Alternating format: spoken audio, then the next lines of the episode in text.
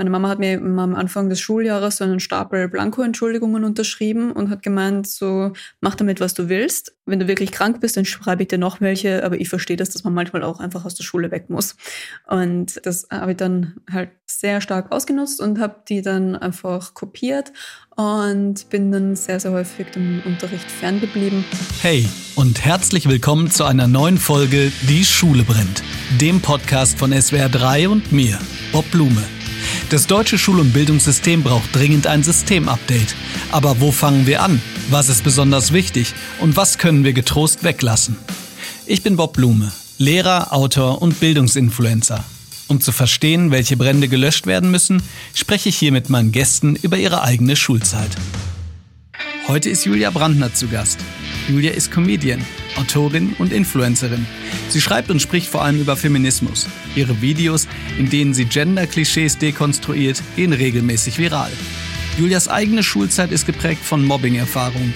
Der wird viel geschwätzt und viel vergessen oder alternativ auch mal gestorben.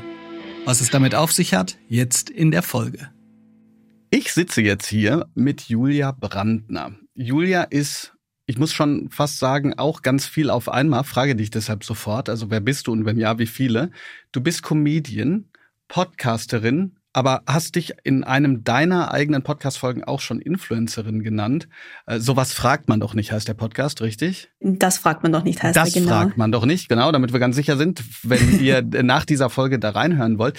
Da fragt sie nämlich ganz viele Sachen an ganz unterschiedliche Menschen, Pornodarsteller, Lehrerinnen, Lehrer, Influencer, die man so eigentlich nicht fragt. Sehr empfehlenswert.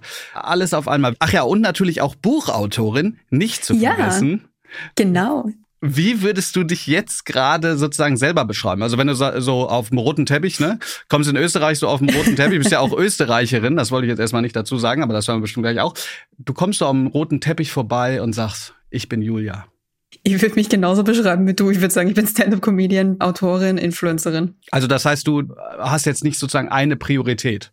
Nein, gar nicht. Also es ist nur immer unterschiedlich, was gerade so am schwersten wiegt oder womit ich gerade am meisten Geld verdiene. Und das ist eigentlich das Einzige, worin sich die Tätigkeiten unterscheiden. Und ich mache eigentlich alles gleich gerne, muss ich sagen. Echt? Mhm.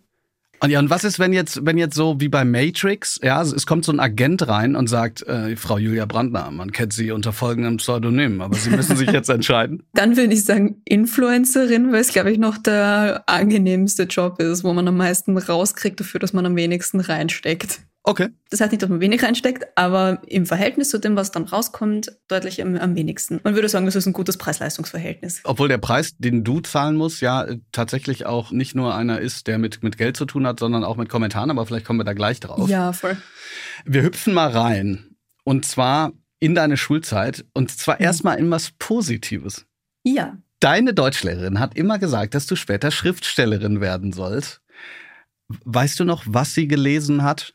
Das ist eine gemeine Frage, weil die hat dir schon mal jemand so gestellt, aber der hat nämlich nicht nachgebohrt. Und jetzt dachte ich, jetzt bohre ich nach. Was meine Deutschlehrerin gelesen hat, ja, das war, das war eine ganz lustige Geschichte, da muss ich ein bisschen ausholen. Meine Deutschlehrerin war davor meine Geschichtelehrerin mhm. und ich habe Geschichte gehasst und ich war auch wirklich schlecht in Geschichte, habe dort wirklich nie eine gute Leistung gebracht und dann habe ich diese Lehrerin auch in Deutsch bekommen, ein Jahr später und dann hat sie mir meine erste Klassenarbeit zurückgegeben und war so, okay, Jule, das hätte ich jetzt gar nicht von dir gedacht. Und hat sie gemeint, das hat, hat ihr sehr, sehr gut gefallen. Das war eine Erörterung von einer Geschichte, die wir davor gelesen haben. Es war irgendwas mit einem Pärchen, das sie nicht mehr verstanden hat. Aber genaueres weiß ich nicht mehr dazu. Boah, da hast du mich jetzt natürlich hier äh, ins Denken gebracht, da muss ich drüber nachdenken.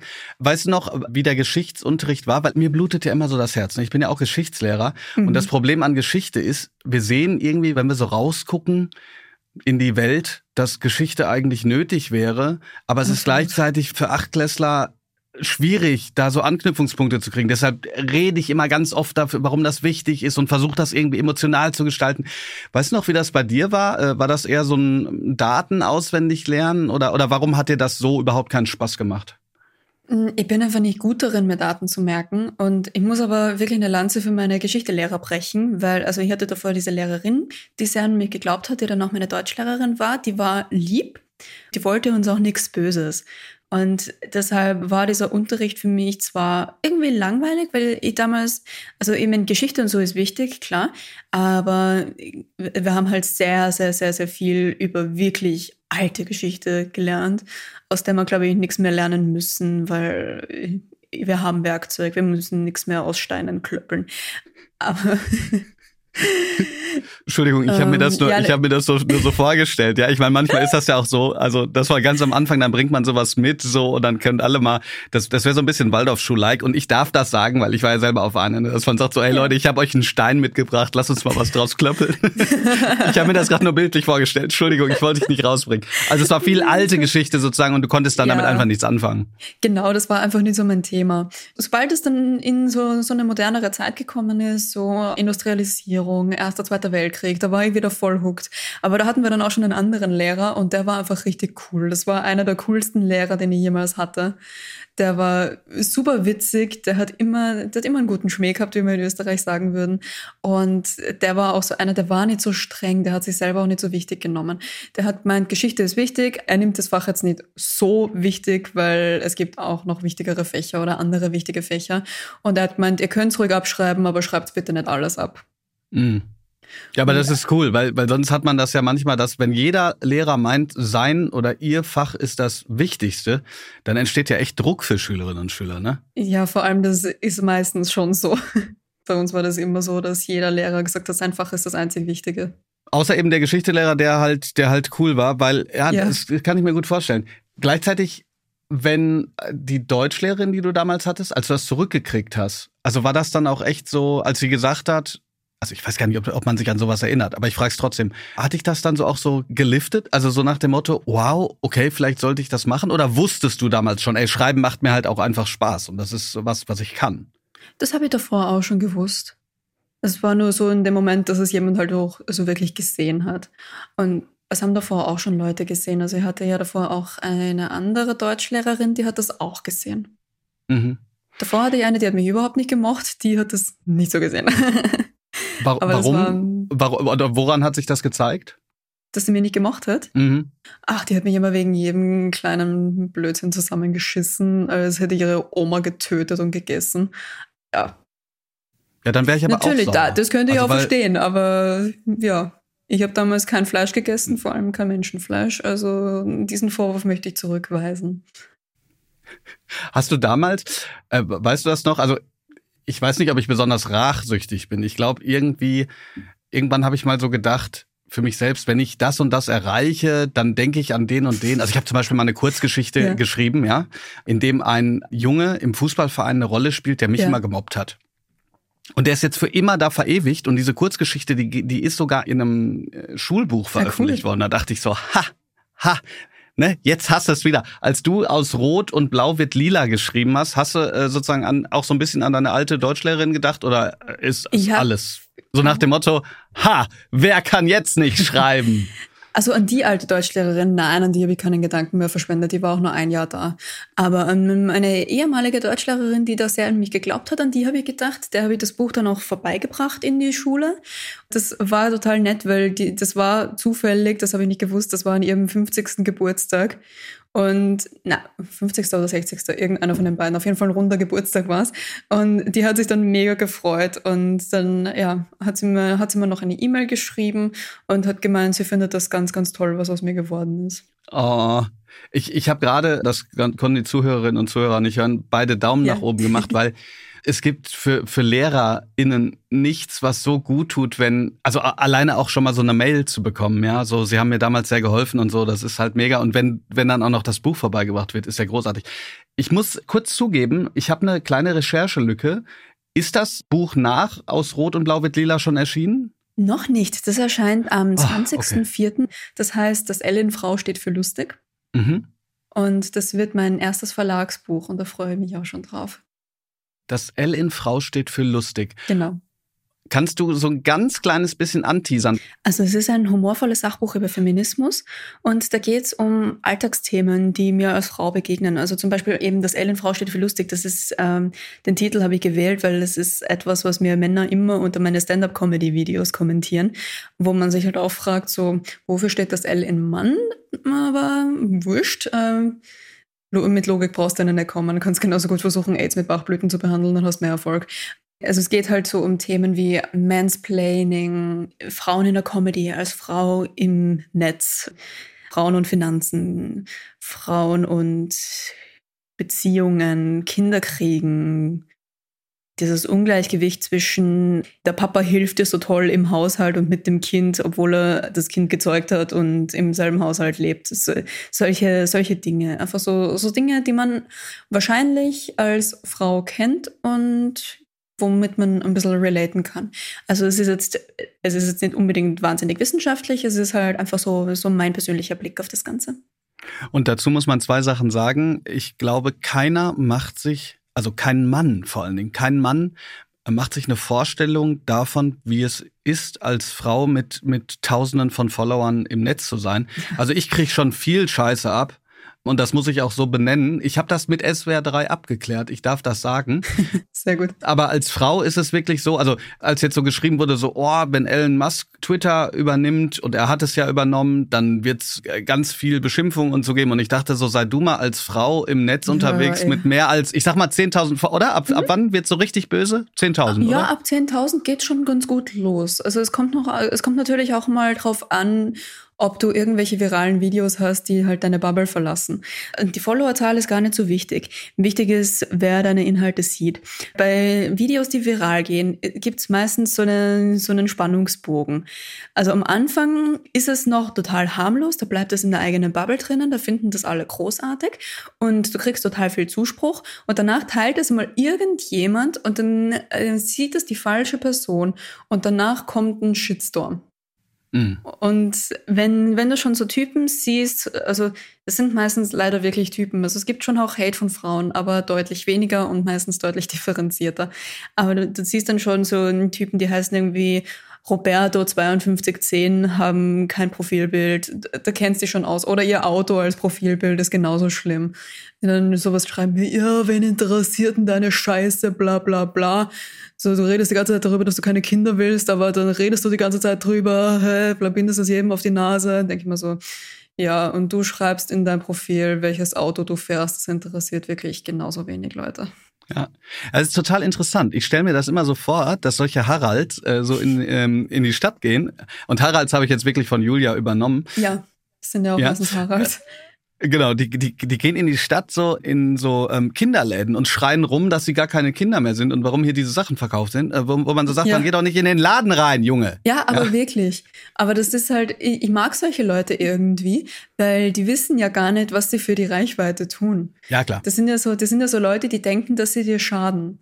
Und im Wesentlichen helfen sie dir aber total, deine ja. Inhalte zu verbreiten und pushen deinen Algorithmus total.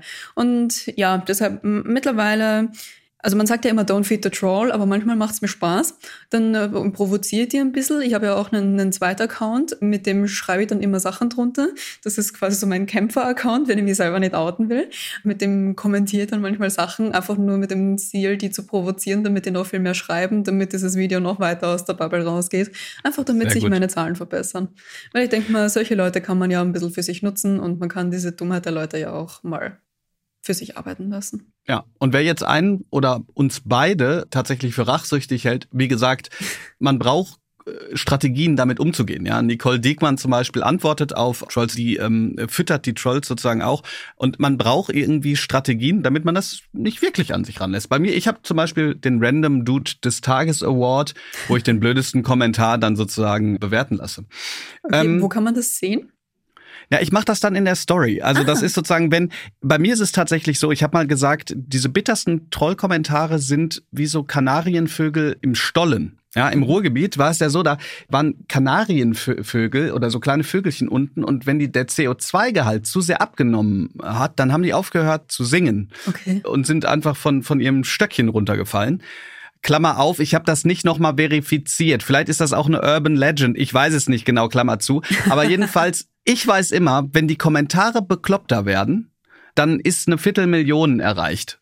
Also das weiß ja. ich einfach, ne? Weil sozusagen sobald das da, davor kommen so, oh, es wird einigermaßen wertschätzend gesprochen, das ist ja wahnsinnig wichtig. Ich meine, mein Thema ist auch Bildung.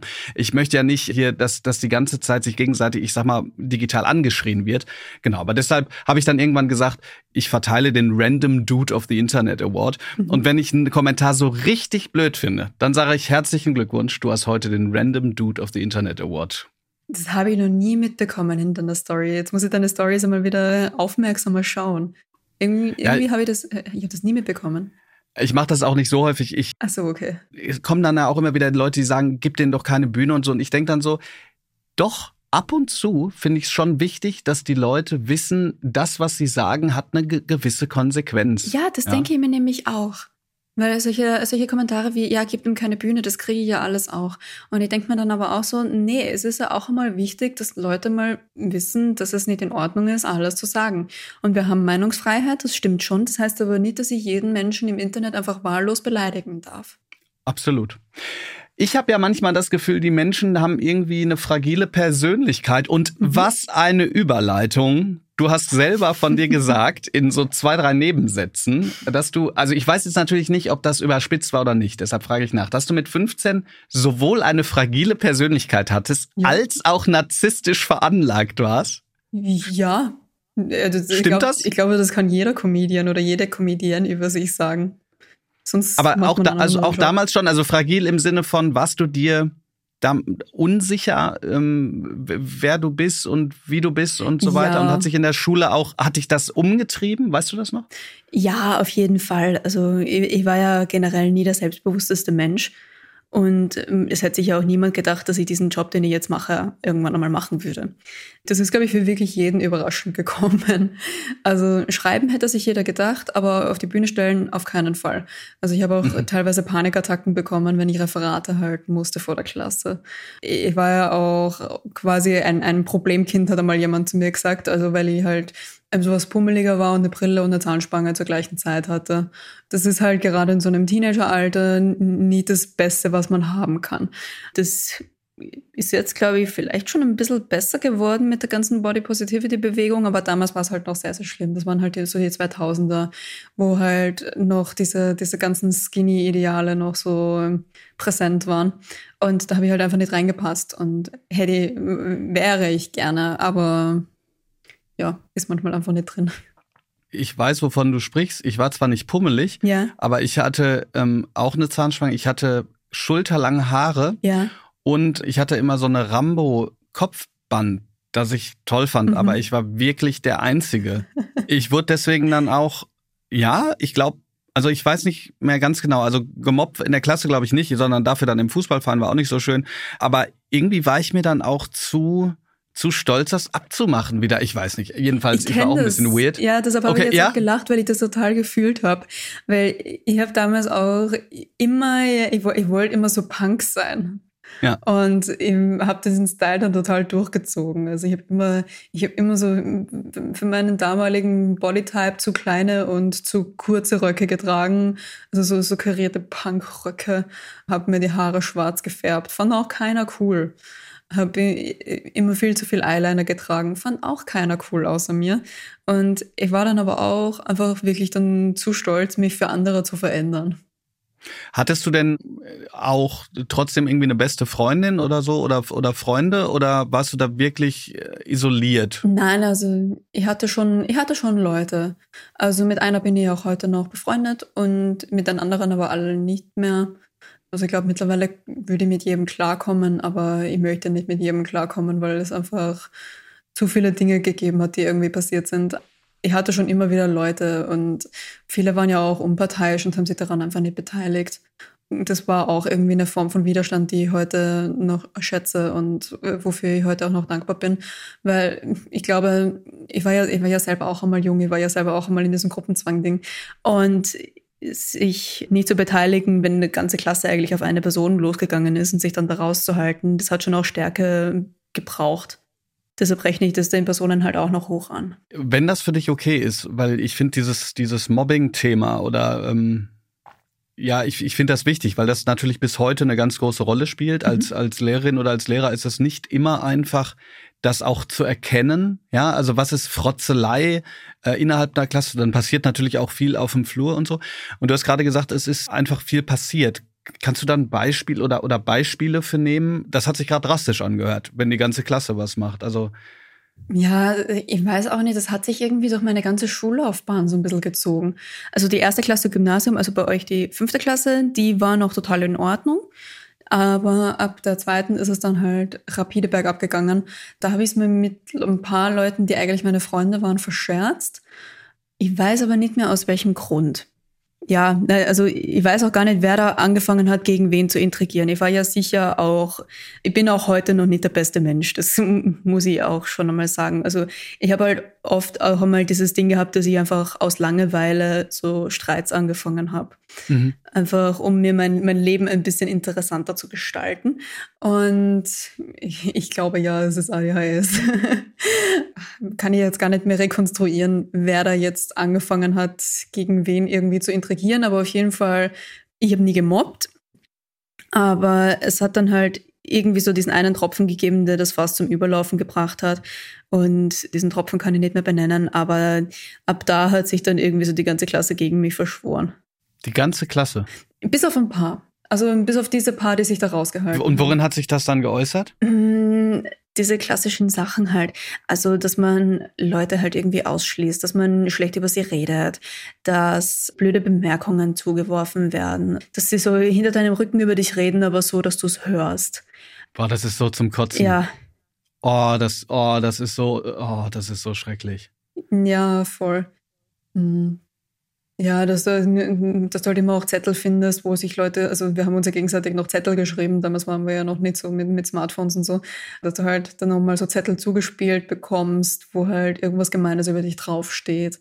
Ja, solche Dinge waren das halt. Weißt du noch, wie du, wie du damit umgegangen bist dann? Mit exzessiven Schwänzen. Ah, was hast du dann gemacht?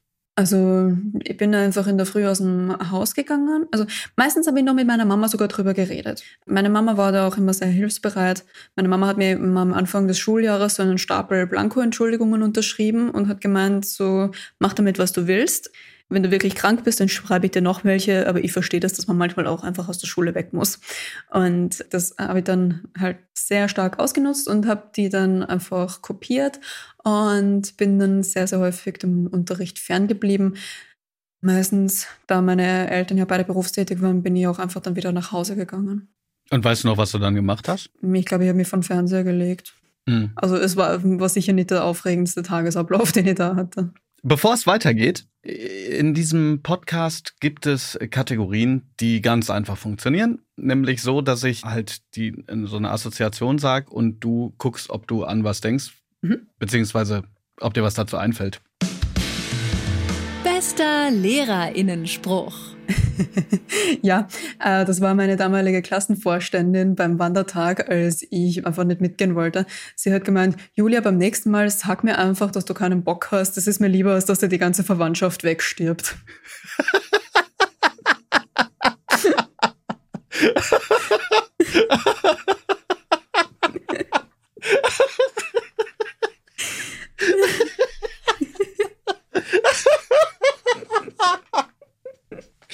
Entschuldigung, wir müssen, wir müssen möglicherweise ein wenig schneiden.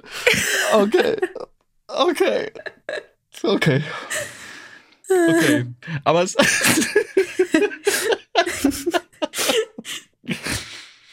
ah. Okay. Aber man muss ja sagen, das, das ist auch schön irgendwie, oder? Dass die so, ja. also daneben, neben der Tatsache, dass sie einfach so cool ist und das so sagt, ist das ja auch so diese Bitte nach Authentizität. Ich finde das super. Ja. Ne, ich sag meinen Schülern zum Beispiel immer so, boah, interessiert mich, also weißt du, wenn jemand die Hausaufgaben nicht hat, aber nicht sagen will, dass er keine Hausaufgaben hat, hat er das halt Material vergessen. Weil Material vergessen ist nicht so schlimm. Und ich sage immer, interessiert mich eigentlich echt nicht. So, sag mir, sag mir das, das finde ich gut, mhm. finde ich wichtig. Aber deine Gründe sind mir erstmal egal. Überleg jetzt, willst du es nochmal nachreichen oder nicht? Aber dass man so ein, ich sage jetzt mal, ein Vertrauensverhältnis herstellt. Und Vertrauensverhältnis heißt halt nicht immer zwangsläufig, ich muss jetzt in jedes Detail gehen und sozusagen meine Seele offenlegen. Aber Vertrauensverhältnis heißt, dass man mal sagen kann, ich habe es nicht geschafft und es ist auch irgendwie okay. Voll. Okay. Deine Schulzeit in einem Song. Deine Schulzeit in einem Songtitel? Oh Gott. Puh. Kennst du das, wenn du sowas gefragt wirst und du jeden Songtitel vergisst, den du jemals gehört hast? Ja, ja, klar. Ja, klar. Ja, logisch. Ich würde sagen Know Your Enemy von Green Day. oh, sehr schön. Sehr schön. Deine Nummer 1 Ausrede. Deine Nummer 1 Ausrede wenn du nicht keine Hausaufgaben hattest oder nicht zum Unterricht gekommen bist. Ich meine, wir wissen ja jetzt schon, vielleicht hast du gar keine Ausrede gebraucht, aber. Mm, ja, ich habe eigentlich. Die Verwandtschaft ist gestorben. ja, ich, ich bilde mir schon an, dass ich sowas einmal gesagt habe, dass irgendwie ein Uropa gestorben ist oder so. Aber ich glaube, das könnte sogar passen, dass der da wirklich gestorben ist. Aber das war nicht der Grund, weil wir sind uns nicht nahe gestanden. Ich war, glaube ich, eigentlich. Sorry. Dann ist er wirklich gestorben und dann kommst du aber zur Schule und sagst, nee, nee, ist alles okay, wir standen uns nicht nah. Wir haben uns eigentlich gefreut, dass er gestorben ist. Am meisten hat sich die Uroma gefreut, die ist aufgeblüht. Ähm, na, ich war eigentlich immer relativ ehrlich bei sowas. Mm, wir hatten nur einmal einen Physiklehrer, der hat immer, wenn jemand zu spät gekommen ist, also der hatte die erste Stunde in der Früh und man verpasst halt manchmal einen Bus oder äh, steht im Stau, etc., äh, etc. Und der hat halt immer, der hat halt immer so nachgehakt, so, warum bist du jetzt zu spät? Und einmal, weil uns das wirklich allen schon auf die Nerven gegangen ist, habe ich mich für die Klasse geopfert und habe zu ihm gesagt, ähm, ja, äh, folgendes, ich hatte meine Tage, mein Tampon ist gerade ausgelaufen. Ich musste aufs Klo, musste mir den rausziehen, musste mir einen neuen einsetzen und musste dann auch noch diese Hose waschen, weil das Blut sonst eintrocknet und meine Mutter mich sonst zu Hause verprügelt. Das war ihm so unangenehm, dass er nie wieder gefragt hat. Aber das ist gut. Also es ist Schocktherapie, ne? Das war Schocktherapie, ja. Das war für mich eine Erziehungsmaßnahme, aber keine Ausrede. Aber vielleicht zählst du. Ja, aber echt, aber echt andersrum. Chapeau. Danke. Boah, mir fallen gerade echt viele Sachen ein, die ich auch sagen könnte und die ich nicht sagen werde. Es ist, es ist schön. Es entstehen viele Assozi Assoziationen. Ja, warum haust nicht auch mal was raus? Ja, ich hau ja immer okay. was raus. Ich habe schon zugegeben, wann wir geraucht haben, dass ich mal eine einen Test von der Russischlehrerin zerrissen habe und aus dem Klassenzimmer gestürmt bin, weil ich fand, die hat uns nicht richtig darauf vorbereitet. Okay. Ich guck mal, ob mir gleich auch noch mal mhm. was einfällt. Also bei mir war es eher so, wie du auch gesagt hast. Also ich habe schon mal in einer, anderen Folge habe ich mal gesagt, dass ich mal Hausaufgaben vorgelesen hat, die gar nicht vor mir lagen. Mhm. Also weil ich mochte auch so, ja, so so Herausforderungen. Ja, also dann hat der so so ich habe ich habe halt keine Hausaufgaben, ich hatte die nicht und dann sagte die Bob, hast du die Hausaufgaben und dann habe ich so den Zettel hochgehalten die beiden Nebenmänner haben gesehen, da steht nichts ja. drauf und dann habe ich halt äh, den, diesen, ähm, habe ich das halt vorgelesen. Ja, cool. Und ich glaube, sie hat es nicht entdeckt. Also, naja. Stimmt das, dass du Angst vor Kindern hast? Ja, extrem. Wie äußert sich das? Ah, ich krieg dann immer so, so Herzrasen, wenn so Kinder bei mir in der Nähe sind. So vor allem, wenn sie auf mich zukommen und ich irgendwas mit denen machen muss. Ich habe wirklich einfach auch keine Ahnung, wie ich mit denen umgehen soll also ich weiß ja, dass Kinder Menschen sind und dass, ähm, dass, dass die eigentlich selten was Böses wollen. Aber irgendwie habe ich da einfach so eine Abneigung dagegen. Aber das hat meine Mutter auch, das liegt bei uns in der Familie. Äh, aber es ist jetzt nicht irgendwie, also du würdest jetzt nicht sagen, das ist irgendwie dieses, dieses Schultrauma. Weil irgendwie, also oder Trauma, da muss man ja mal ein bisschen mit aufpassen und so, ne? Aber, aber das hört sich ja, ja also deine, deine Schulzeit also wenn du nicht gesagt hättest Know Your Enemies, dann, dann wäre es ja echt Highway to Hell. Also wenn du, Oh ja, voll. Das ist mir nicht eingefallen. nee, oder? Also, also yeah. ist das irgendwann besser geworden? Also wird man älter, reifer und geht sich weniger auf den Keks? Mm, ja. Habt ihr auch 13 Jahre Abitur? Äh, nach, nach 13 Jahren oder 12? 12. Ja, ist schon besser geworden, sind auch alle reifer geworden. Also in meiner Oberstufenklasse war auch eigentlich immer alles relativ harmonisch. Bei mir war es eher dann, dann so die Parallelklasse, die mir Probleme gemacht hat, mit denen ich auch hin und wieder Sachen zusammen hatte. Aber sonst, äh, die Klasse war eigentlich in Ordnung. Gerade in der Bildungsdiskussion geht es ganz viel nicht nur, aber auch um Prüfungen, Notendruck und Stoff und so weiter.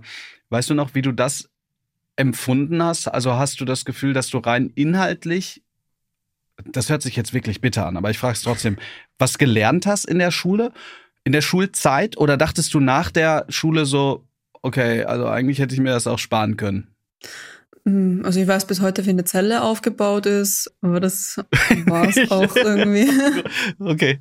Ist es dir dann leicht gefallen, dich zu orientieren? Weil ich habe das Gefühl, wenn junge Leute aus der Schule rauskommen, dann ist erstmal so die ganz große Orientierungslosigkeit. War das bei dir auch so? Ja, schon. Also ich meine, bei mir war es halt so, dass bei mir klar war, dass ich studieren soll. Also das war auch mit meiner Mutter abgemacht.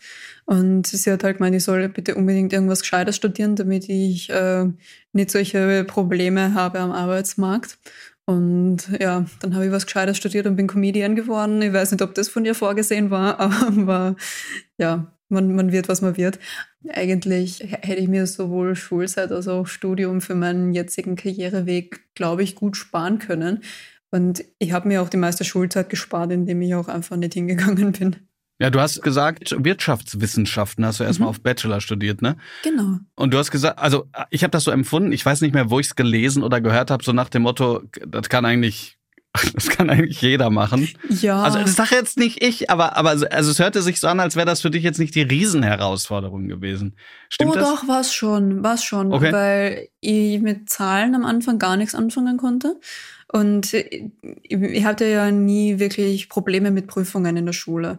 Also es hat ganz, ganz wenige Fächer gegeben, für die ich wirklich lernen musste. Und dann, ja. Äh, also was hast du dann gemacht? Du bist einfach dann äh, zur Prüfung gegangen und hast eine gute Note? Meistens ja, weil ich mir meistens aus dem Unterricht schon relativ viel gemerkt habe. Mhm. Und äh, also wenn ich dann einmal da war. Und das war halt auf der Uni, dann, dann bin ich komplett eingefahren mit dieser Taktik. Also ich hätte auch fast meine, meine, ich weiß nicht, ob ihr sowas in Deutschland auch habt, aber es gibt bei uns sowas, das nennt sich STEOP, das heißt äh, Studieneingangs- und Orientierungsphase. Mhm. Das sind im ersten Semester so Lehrveranstaltungen und die musst du bestehen und du hast nur drei Versuche und wenn du die nicht bestehst, dann bist du für das Studium gesperrt. Also die meisten davon habe ich erst so auf den letzten Drücker dann geschafft. Aber. Ja, ich, ich weiß es ehrlich gesagt nicht. Was ich mitgekriegt habe und was ich immer so ein bisschen widersprüchlich fand, ist, dass es so, so halbjährige, wie studiere ich richtig, Kurse gibt. Okay, das gab es bei uns nicht. Bei, bei, mir auch nicht. Also gut, ich bin ja auch echt steinalt, muss man ja dazu sagen. du, äh, guck mal, als du geboren bist, ja, mhm. da habe ich schon zu Nana oder zu Take That, ich weiß nicht, äh, getanzt. Nein, Quatsch, 1995, wie alt war ich da? 13. Ach Gott, vielleicht doch. Wahrscheinlich habe ich da gerade die Kelly Family gehört. Du bist da nicht so Ach, alt, voll. bitte. Also ich will dir jetzt nicht für den Alter judgen, aber für die Kelly Family schon so bist. Sometimes I wish. oh je. Ich habe ich hab mich ganz um. lange dafür geschämt. Ähm, mittlerweile, mittlerweile zu Recht immer noch. So, ähm, aber was ich eigentlich, was ich eigentlich ja. sagen wollte, ist, nee, wo ich so gedacht habe, das ist doch blöd. Also dann macht man ein Jahr Studium weg, ne? In Deutschland war ja von G9 zu G8 mhm. und dann packt man es quasi auf die Uni wieder drauf. Ja, ist, hätte man sich eigentlich auch sparen können. Ja. Weißt du noch, ist das in Österreich schon länger so, diese zwölf Jahre nur? Also, soweit ich mich erinnern kann, ja. Also, das ist bei uns eigentlich abhängig vom Schultyp. Also, wenn so eine AHS, also so eine allgemeinbildende höhere Schule ist, dann sind es eigentlich immer zwölf Jahre. Wenn es irgendwas Spezielles ist, wo man dann vielleicht noch irgendwie so eine Art Berufsausbildung dazu kriegt, dann ist es 13 Jahre. Mhm. Und was mich dann aber was ich dann aber irgendwie. Wie gut ich das jetzt gerade erklärt habe mit meinem eigenen Schulsystem, ne? Naja, weiß ich, ich weiß nicht, ich bin ja immer schon froh, wenn man überhaupt was versteht, was ja. Schulsystem angeht. In Deutschland ist das nämlich so, dass wenn jemand sagt, wie steht's gerade ums deutsche Schulsystem, dann muss man immer sagen, so, welches genau meinst du jetzt? Weil das ist in ja. den Ländern unterschiedlich. Die Schulformen heißen auch alle anders. Ja, also wenn okay. du in Deutschland sagst, ich glaube, sowas ähnliches gibt es in Österreich auch. Gibt es was, was Mittelschule heißt? Neuer Mittelschule heißt jetzt bei uns, aber ich weiß nicht, warum neu. Äh, ja, ich auch nicht, aber jedenfalls, was in Bayern heißt es, glaube ich, Mittelschule, in Baden-Württemberg heißt es Werkrealschule, in NRW heißt es Hauptschule und ich hoffe, ich habe mich jetzt auch nicht vertan, sonst kriege ich hier böse Zuschriften, aber jedenfalls, das hörte sich gerade für mich so an, dass ich dachte, ja, nee, kann ich nachvollziehen, insofern. Aber ich finde deutsches Deutsch auch immer komplizierter als österreichisches Deutsch, weil, also die, die Comedienne Nega Amiri hatte mal so einen Joke darüber, sagt man, Integration in Deutschland ist total schwierig, weil du fährst 400 Kilometer und viermal ändert sich das Wort für Brötchen. Ist so. Ist so. Ist in Österreich auch nicht. Ist viel unkomplizierter. Wie heißt denn normales Brötchen? Semmel. Semmel. Ja. Mhm. Also bei uns, weißt du, wie bei uns das normale Brötchen hieß? Also in NRW? In NRW. Ähm, in NRW weiß ich es nicht. Normales. Normales. Einfach nur normales. Also ich, also soweit ich mich erinnere, hieß das äh, normales. Ja. Geil. Und, und, das ist schon pragmatisch. Ja, total. Wir verquatschen uns. Äh, wir, wir, verquatschen uns, aber dafür ist der Podcast ja auch da. Ja. Eine Frage hat sich für mich jetzt aber schon so ein bisschen beantwortet. Ich wollte dich nämlich eigentlich fragen, ob äh, man muss sagen, du bist mit einer Art von Comedy noch mal richtig berühmt geworden, die ich sag jetzt mal Geschlechterklischees umdreht beziehungsweise dekonstruiert. Und eigentlich wollte ich dich fragen, ob mhm. das sich damals schon angedeutet hat, aber hat's dann ja eigentlich, ne? Weil du, weil du ja mit diesem, also du provozierst ein bisschen dadurch, du nimmst eine andere Perspektive ein, du erzählst halt und Leute reagieren drauf. Nur dass es jetzt halt einfach unglaublich viele gibt, die das feiern. Ne? Also würdest du das von, von dir selbst auch behaupten? Also dass du jetzt sagst, weil du gerade gesagt hast, naja, Studium hat eigentlich nichts mit meinem Beruf zu tun, aber im Grunde genommen hast du ja das worüber du gerade gesprochen hast, worunter du in der Schule gelitten hast, umgekehrt positiv verpackt und zu deinem Beruf gemacht irgendwie, oder? Boah, äh, das, das greift jetzt relativ weit. So weit habe ich noch nie darüber nachgedacht, wenn ich ehrlich bin. Mhm. Also, keine Ahnung, kann gut sein. Ich habe das nie in diesen Kontext für mich gesetzt. Aber es ist natürlich so, dass dich deine Vergangenheit als Comedian immer prägt. Mhm. Und deine Vergangenheit macht ja aus dir den Comedian, der du bist. Wenn wir das gerade nochmal aufgreifen, wir haben es ganz am Anfang schon besprochen, irgendwelche Männer, die in die Kommentarspalte schreiben und so weiter. Glaubst du, dass sich hier auch ein Defizit zeigt, also aus diesen Erfahrungen, die du machst, ein Defizit, was man früher beheben müsste? Also ja, voll. Also ich meine, es gibt ja auch total viele, die halt wirklich bedenkliche Kommentare raushauen. Und da geht es mir dann auch gar nicht darum, dass das mich persönlich angreift, sondern eher mehr darum, was das Ganze für ein Menschenbild zeigt. Und da denke ich mir, da könnte man, glaube ich, in der Schule schon gegensteuern. Also äh, ich hätte zum Beispiel verpflichtenden Ethikunterricht ziemlich sinnvoll gefunden. Oder dass man einfach vielleicht auch mal im Biologieunterricht nicht nur lernt, wie ein Kind gezeugt wird, sondern auch was Konsens ist.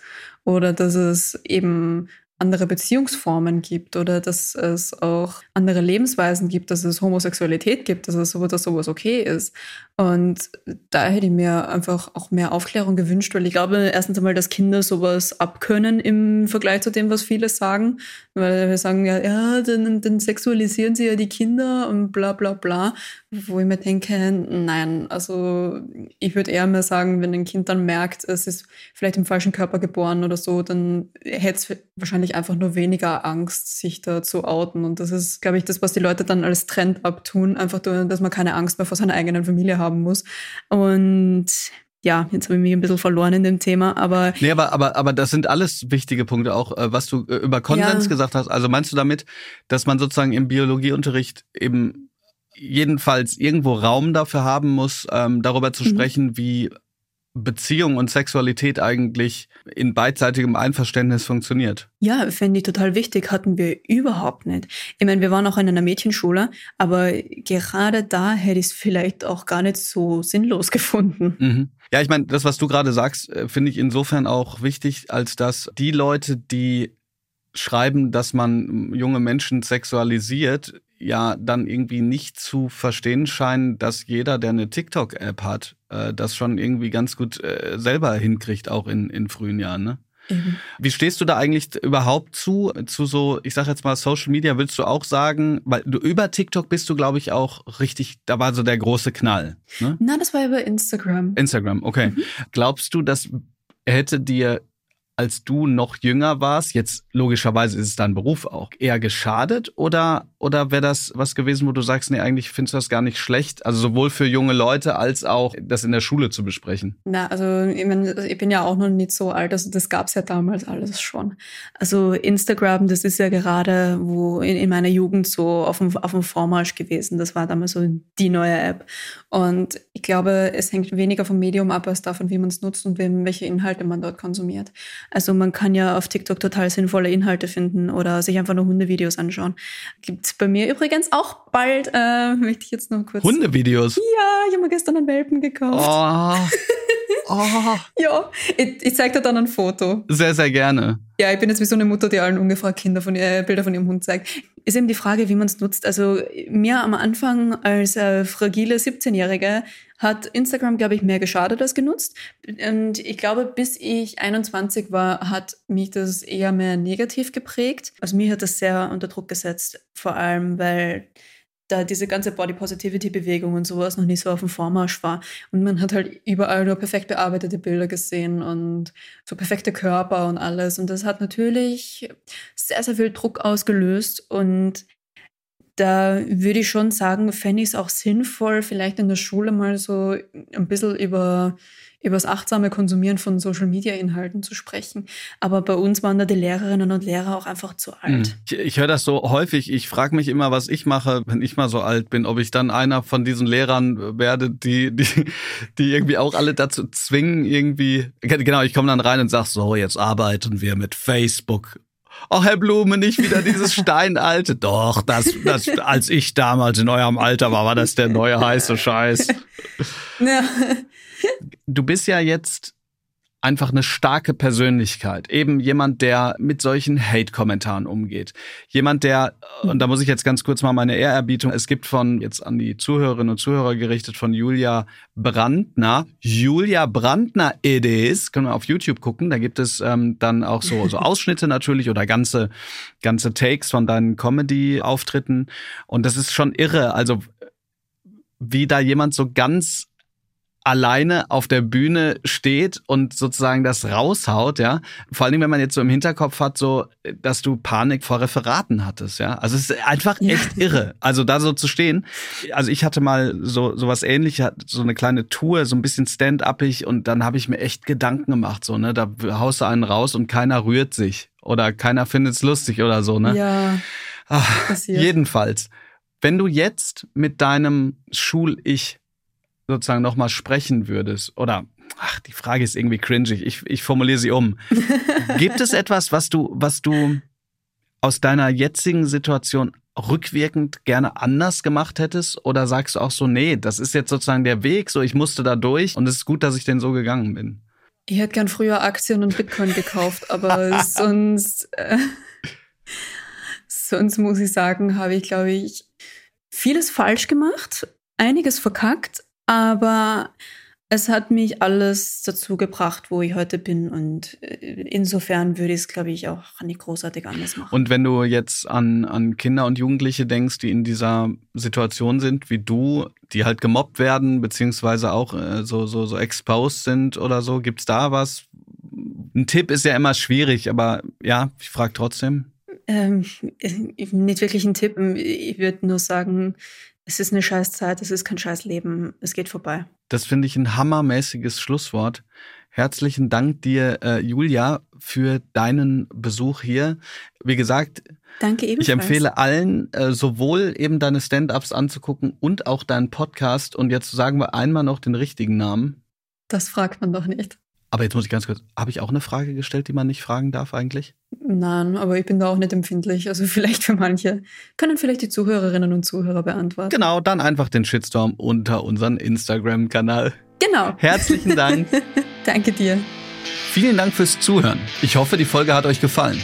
Weiter diskutieren könnt ihr auf meinem Instagram-Kanal Netzlehrer oder auf Twitter blume-bock.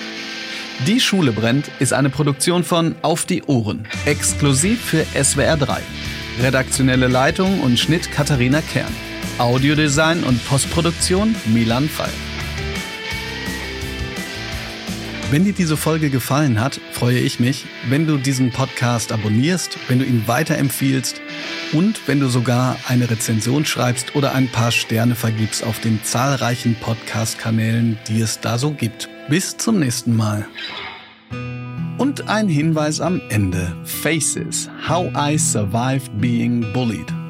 Mobbing kann jeden treffen. Das macht die Filmreihe Faces. How I Survived Being Bullied von Planet Schule, dem Bildungsangebot von SWR und WDR klar. Sie erzählt Geschichten aus Deutschland, Japan, Brasilien, Palästina und anderen Teilen der Welt. Die Botschaft, du bist nicht allein. Die Clips der Reihe und Begleitmaterialien gibt es auf planet-schule.de oder direkt in den Show Notes.